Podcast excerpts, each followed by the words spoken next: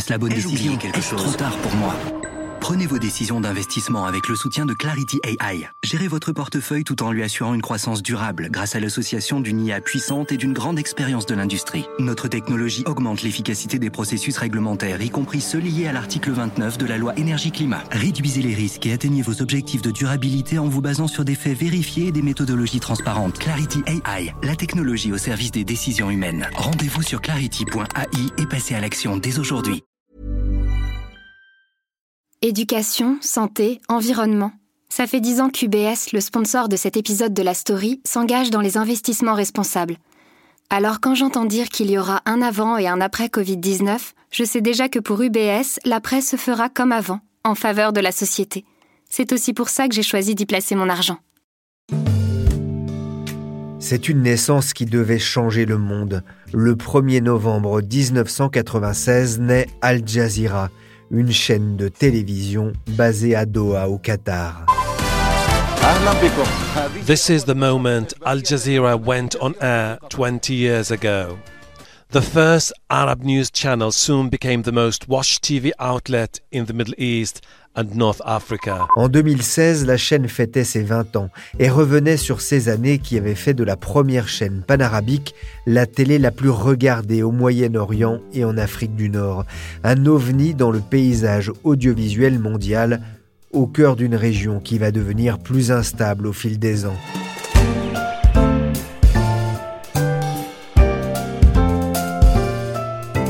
Je suis Pierrick Fay, vous écoutez La Story, le podcast d'actualité des échos.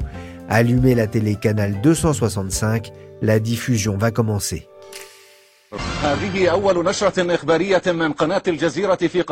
C'était le 1er novembre 1996. Sur l'écran de télévision, le générique laisse place à un journaliste habillé à l'occidental, veste impeccable, cravate rouge et voix assurée. C'est le premier journal télévisé de la nouvelle chaîne à destination du monde arabe, une chaîne qui se rêve alors en CNN. Elle va rassembler jusqu'à 50 millions de téléspectateurs chaque jour, mais il sera dit que la révolution Al Jazeera ne sera pas de velours. Presque un quart de siècle après sa naissance, Al Jazeera a perdu de sa superbe, une traversée du désert dont elle aimerait sortir à l'approche de l'exposition universelle et de la Coupe du Monde prévue en 2022 dans l'émirat qui l'abrite. C'est l'histoire d'une chaîne racontée par la journaliste Laura May Gaverio dans les Échos Weekend et pour la Story.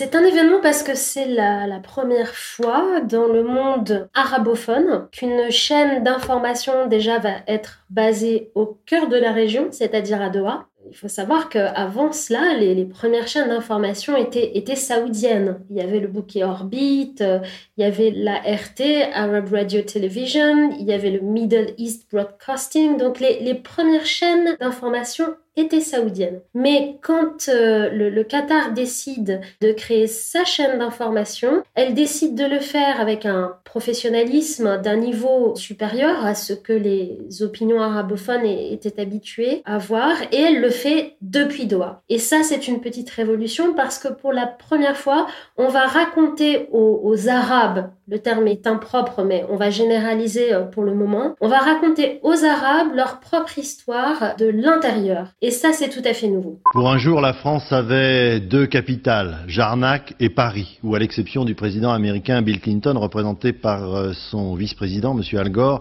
tous les grands chefs d'État de ce monde étaient présents pour un hommage solennel dans la cathédrale Notre-Dame de Paris, présidée par le chef de l'État, M. Jacques Chirac. Cette année-là, la France enterre François Mitterrand, mort à 80 ans.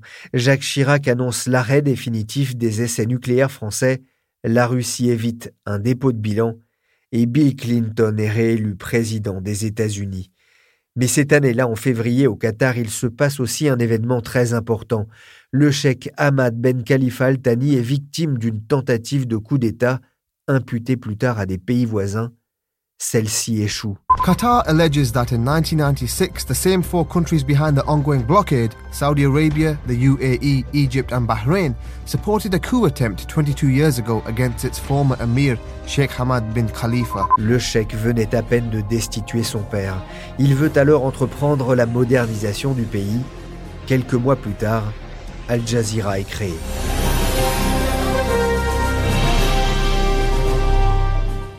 Laura May, la, chaîne a été imaginée dès le début comme une arme politique par le nouveau suzerain pour faire passer ses réformes C'est une partie de l'histoire. Il ne faut pas cependant en faire la seule narration. Il ne faut pas oublier que ce nouveau souverain qui, certes, a pris le pouvoir en écartant son père, on peut parler d'un coup d'État, avait à cœur de se démarquer de son prédécesseur, mais le projet Al Jazeera a été imaginé en 1995. Et les réformes de l'émir Hamad, d'un point de vue économique, ont d'abord poursuivi les réformes du père, qui était donc l'émir Khalifa. Donc effectivement, il y a une volonté de rupture et d'utiliser un outil politique pour marquer cette rupture, mais c'est seulement un aspect de la narration. Il ne faut pas en faire l'alpha et l'oméga de ce projet comme euh, dans tout sujet qui concerne cette région, il y a toujours beaucoup de nuances et de, paramètres à prendre en compte. Est-ce que le nouveau pouvoir s'en est aussi servi comme d'un outil diplomatique important? C'était surtout un outil diplomatique régional à cette époque-là. Desserrer l'étau saoudien parce que c'était un étau médiatique, mais aussi un étau culturel.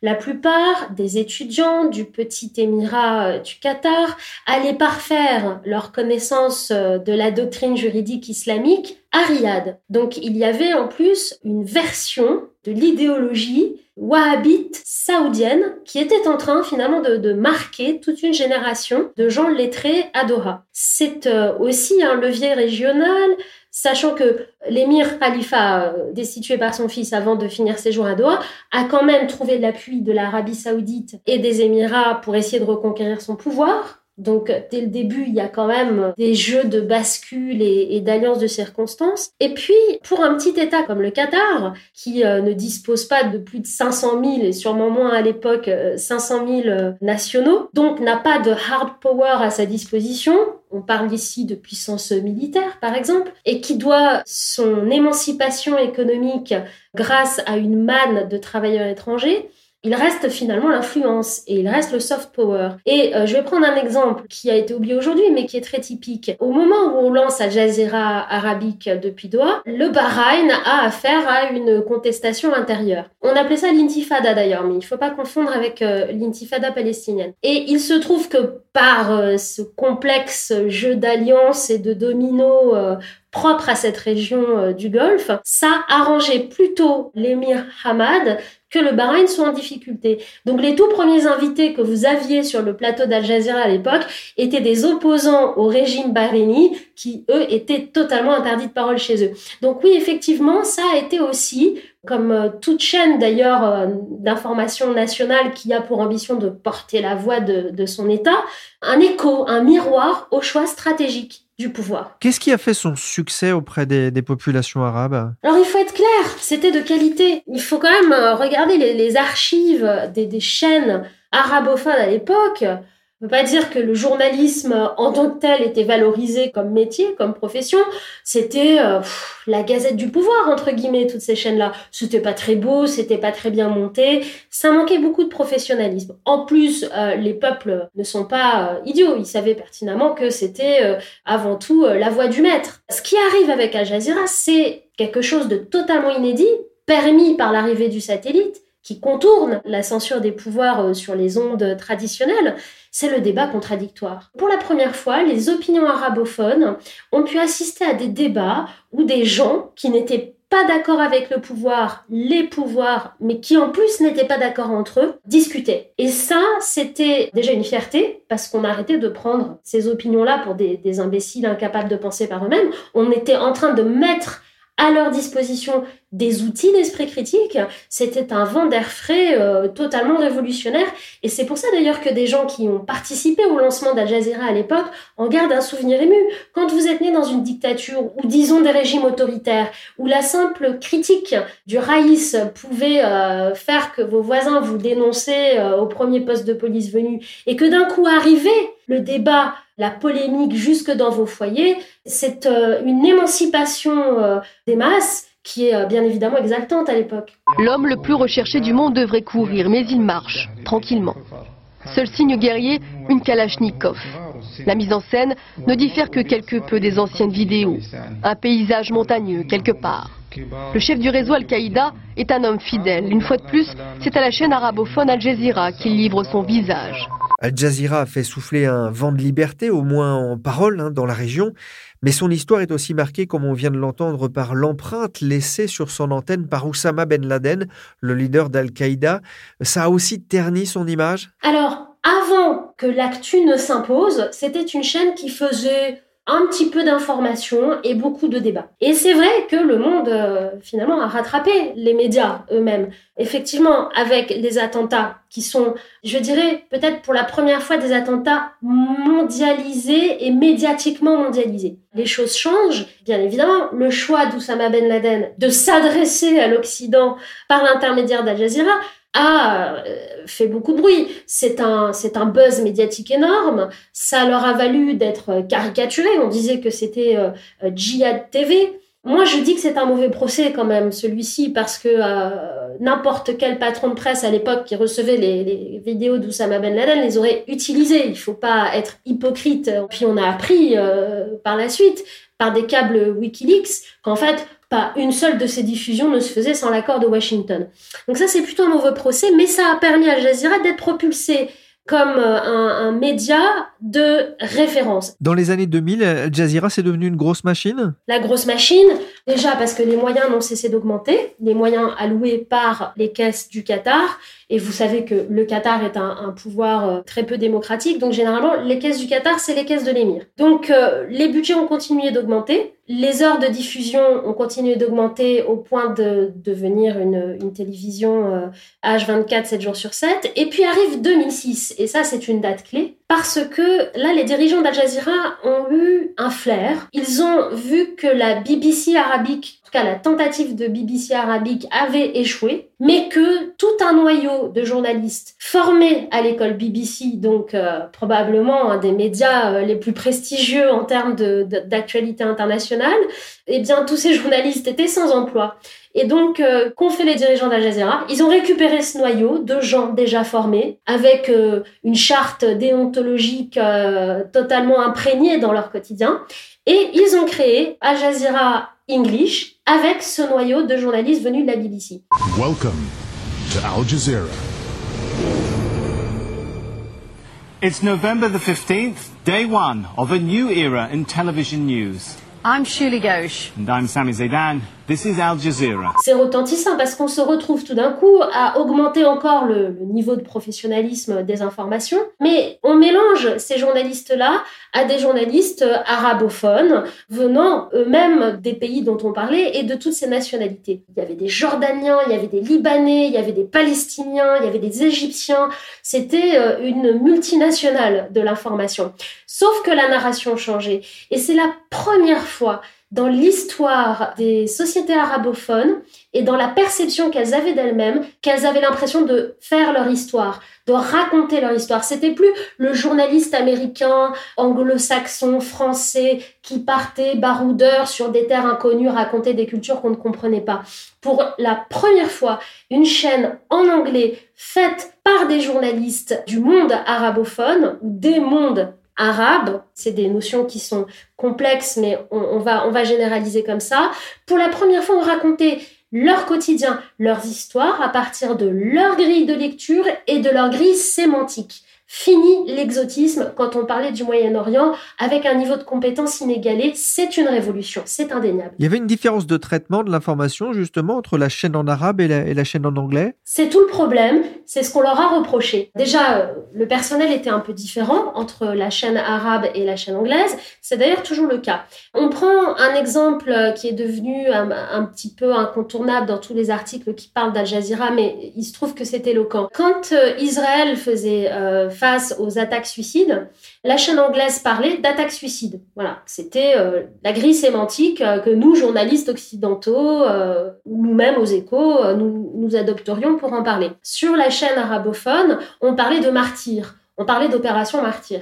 Et ça, ça leur a beaucoup été reproché parce que on a détecté un billet dans cette façon de présenter les choses. Et c'est difficile de le nier. C'est difficile de nier qu'il y a quand même un billet idéologique dans la façon dont la chaîne Al Jazeera arabique présente les événements et notamment tout ce qui a trait au terrorisme. Ça s'est renouvelé avec la séquence médiatique Daesh où là encore on parle plus d'insurgés que de terroristes. Forcément, vous le savez Pierrick, dans notre métier, les choix sémantiques euh, ne sont jamais euh, anodins. Voilà. Donc ça, c'est un reproche qu'on leur fait. C'est vrai, pour le coup, euh, que quand vous regardez la chaîne anglaise, ma foi, c'est impeccable. On n'a pas grand-chose à leur reprocher. La ligne éditoriale est équilibrée. Il y a une démarche qui se veut objective, si tant est que l'objectivité existe vraiment en journaliste. En tout cas, c'est équilibré. Et s'il y a un billet, je dirais que c'est tout au plus une ligne éditoriale comme nous en avons tous. Ils sont un peu critiques, un peu plus critiques envers Trump.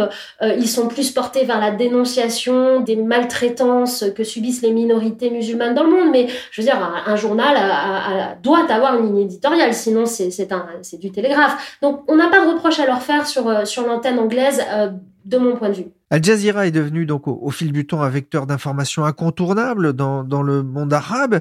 Mais est-ce que euh, son poids, son influence a diminué ces, ces dernières années? Il a diminué significativement et il y a deux dates clés qui expliquent sa perte de crédibilité. Il y a d'abord les printemps arabes de 2011, les mal nommés printemps arabes de 2011. Alors c'est vrai qu'Al a été une des première chaîne de télévision à filmer les manifestations et à donner à ces soulèvements une importance que peut-être nos propres billets occidentaux nous, nous empêchaient de leur donner. Il faut leur reconnaître ça. Le problème, c'est que très vite, il y a un agenda politique qui a commencé de s'imposer dans leur façon de restituer des choses. Là encore, je vais prendre un exemple concret que je connais bien puisque je, je vis en Tunisie une partie de l'année. Les militants tunisiens qui ont fait la révolution tunisienne m'ont raconté des exemples très précis de manifestations que eux-mêmes avaient filmées de leur côté pour leurs archives. Et le soir, ils retrouvaient la même manifestation sur l'antenne d'Al Jazeera, mais montée totalement différemment, de sorte à donner une importance peut-être euh, surestimé aux islamistes et aux frères musulmans dans ce mouvement révolutionnaire. Ces gens-là se sont dit mais c'est pas l'histoire que nous on a vécue en fait aujourd'hui. La narration est différente. De là, euh, ils ont commencé à s'en détourner et aujourd'hui vous parlez avec euh, des Tunisiens qui étaient au premier âge de la révolution à Tunis, ils vous disent que c'est de la désinformation. Donc il y a même un ressentiment profond vis-à-vis du rôle qu'a joué euh, Al Jazeera et notamment parce que dès les premières heures de la révolution plutôt que d'aller interroger des révolutionnaires de la rue des intellectuels euh, laïcs euh, de gauche ou féministes on mettait en avant Rached Ranouchi qui était le, le, leader du parti islamiste. Donc ils se sentent dépossédés de leur révolution. 20 journalistes d'Al Jazeera dont 4 étrangers dans la ligne de mire de la justice égyptienne. 8 d'entre eux ont échappé à la police. Les Égyptiens sont accusés d'appartenance à un groupe terroriste, les frères musulmans en l'occurrence. La deuxième date clé, c'est 2013. C'est bien évidemment le coup d'État en Égypte. Et là, on sait que Al Jazeera a été victime de répression. Ça, c'est indéniable. Les journalistes ont été emprisonnés de façon abusive. Il faut parler de restriction de la liberté d'expression. Mais par contre, il y avait là encore des manipulations grossières de la part d'Al Jazeera dans sa façon de restituer les manifestations, les mouvements populaires. Et ça tient encore au montage, c'est-à-dire c'est c'est presque pas dans le commentaire, c'est dans la façon dont les images sont montées, les angles de vue qui laissent penser que. Et c'était tellement grossier que je crois que 22 journalistes ont démissionné d'un seul coup du bureau du Caire et l'ont fait en disant que pour eux, c'était de la propagande pro-frères musulmans à laquelle ils ne voulaient pas s'associer. Alors attention, on pourra toujours dire que ces journalistes ont démissionné sous la pression du nouveau pouvoir militaire, que leur critique d'Al Jazeera était peut-être manipulée. On n'aura jamais le fin mot de l'histoire. Mais quand on parle aux Égyptiens de la rue qui, encore une fois, ont fait l'histoire du mouvement depuis le Caire, cela vous dit que ce qu'ils voyaient à la télé n'était pas ce qu'ils avaient vécu. Le Qatar est officiellement accusé par l'Arabie saoudite et d'autres monarchies du Golfe, mais aussi par l'Égypte, euh, de soutenir euh, l'Iran et de soutenir le terrorisme d'Al-Qaïda, de Daesh, de l'État islamique. Outre l'Égypte, les relations entre le Qatar et l'Arabie l'Arabie saoudite ne sont pas bonnes. On a pu l'entendre hein, sur ce plateau de BFM TV. Cette proximité de Doha avec les frères musulmans lui a valu aussi de fortes critiques dans la région? Al Jazeera a, misé sur les frères musulmans comme un contre-pouvoir, disons comme une opposition interne au wahhabisme du Golfe. Il faut bien voir que deux courants s'affrontent et ça date pas d'hier. Hein. Il y a le courant wahhabo-saoudien, on va l'appeler ainsi, et il y a le courant, on va dire, frères musulmans, disons une sorte de synthèse entre le wahhabisme au Canada, le Qatar, en tout cas la famille régnante du Qatar, et la pensée des frères musulmans, pour des raisons autant idéologiques que de contexte historique. En fait, Doha a très tôt euh, accueilli des frères musulmans persécutés, et c'était un peu la Suisse des, des persécutés euh, musulmans dans la région, Doha. Et le pouvoir a su capter là une opportunité de limiter les ambitions hégémoniques idéologiques de l'Arabie saoudite. Donc là, on a deux forces qui se font concurrence pour avoir les bonnes grâces des communautés musulmanes à travers le monde. Ce qui les réunit, euh, le point qu'ils ont en commun, c'est que ce sont des théories, en tout cas des idéologies plutôt euh, conservatrices, parfois fondamentalistes, mais il y a euh, cette rivalité en termes d'influence. Quelque part, à Doha, on a été un peu sur la défensive vis-à-vis de ça et on a utilisé Al Jazeera comme une espèce de réponse à cette euh, montée euh, hégémonique de l'idéologie saoudienne. Alors que l'Iran a menacé les États-Unis de représailles après la mort du général iranien Qassem Soleimani, Washington a annoncé l'envoi de 3000 à 3500 soldats en renfort. Alors il y a un troisième acteur qui est en train de, de devenir encore plus puissant euh, dans la région, c'est l'Iran. Comment est-ce que Al Jazeera traite justement les tensions grandissantes entre ces deux puissances régionales, l'Arabie saoudite et l'Iran? Disons qu'il navigue en terrain sinueux. De prime abord, le Qatar n'a pas de mauvaise relation avec l'Iran. Déjà parce que l'Iran n'a pas de mauvais a priori envers les frères musulmans pour des raisons qui seraient très longues d'expliquer, mais il n'y a pas d'incompatibilité fondamentale entre les bases de la révolution euh, islamique en Iran et la conception de la société chez les frères musulmans. Donc, bon, il y a une porosité. Par ailleurs, le Qatar s'entend plutôt bien avec l'Iran parce qu'ils font du business dans de bonnes conditions. Et ça, malgré tout, ça joue. C'est quand même un, un émirat gazier et c'est leur seule façon d'exister dans cette espèce de grande région où celui qui fournit euh, le plus de pétrole ou d'énergie à l'exportation aura le plus de pouvoir. Donc disons que ce sont des alliés objectifs. Al Jazeera, qui a quand même perdu beaucoup de crédibilité avec le traitement des printemps arabes, essaye de ne pas être trop visiblement pro-iranien. Mais malgré tout, quand vous regardez certains breaking news sur la chaîne arabe et que vous les comparez au traitement de la chaîne anglaise, vous constatez que le narratif euh, essaye de ne pas trop taper sur l'Iran. Mais comme il n'y a jamais trop de contre-pouvoir à la version iranienne qui est restituée par les journalistes de la chaîne en arabe, on peut quand même considérer que le parti pris il est peut-être pas flagrant, mais il se lie entre les lignes. Il va y avoir deux événements importants euh, à l'international pour le rayonnement du Qatar à l'international. C'est l'Expo universelle euh, cette année, euh, qui démarrera en fin d'année, et la Coupe du monde de, football. Quel peut être l'impact là aussi de ces événements sur l'image que doit renvoyer Al Jazeera vers l'extérieur? Ils n'ont que deux solutions face à eux. Soit ils décident de traiter de manière objective et professionnelle comme ils savent le faire pour euh, tout autre type d'événement concernant d'autres pays et dans ces cas-là, ils vont être obligés de dire que, euh, par exemple, les mondiaux d'athlétisme de, l'année dernière ont été catastrophiques.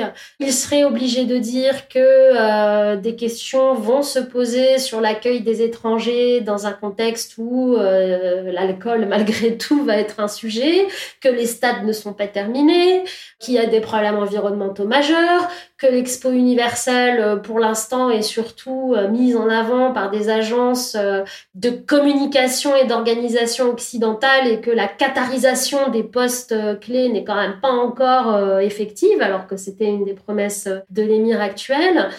Ou alors, euh, ils décident de faire ce qu'ils ont très souvent fait quand il s'agit des affaires intérieures du Qatar, faire l'impasse. Le problème, c'est que s'ils font ça, ils vont terminer de perdre le peu de crédibilité qu'il leur reste, puisqu'aujourd'hui, je ne vois pas comment on peut se revendiquer être la chaîne qui donne l'opinion et son contraire qui martèle à longueur de journée factualité, objectivité, et puis euh, euh, également euh, cette démarche qui est la leur dans certains programmes qui consistent à bousculer les pouvoirs, les placer face à leurs responsabilités, et puis finalement que ça s'arrête aux portes de doigts c'est une contradiction qu'ils ne vont plus pouvoir gérer longtemps. Cela dit, il ne faut pas minimiser leur euh, capacité de gérer les contrastes, parce qu'il y a des moments où on pourrait s'attendre à ce qu'ils soient coincés dans leur paradoxe.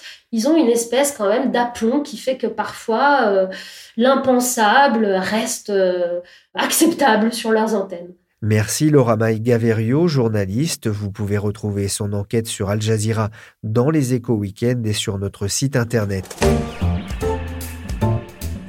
La story, le podcast d'actualité des échos, s'est terminé pour aujourd'hui. L'émission a été réalisée par Willy Gann, chargé de production et d'édition Michel Varnet. Toutes nos émissions sont disponibles sur les sites de streaming et de téléchargement. Pour l'info en temps réel, c'est sur leséchos.fr.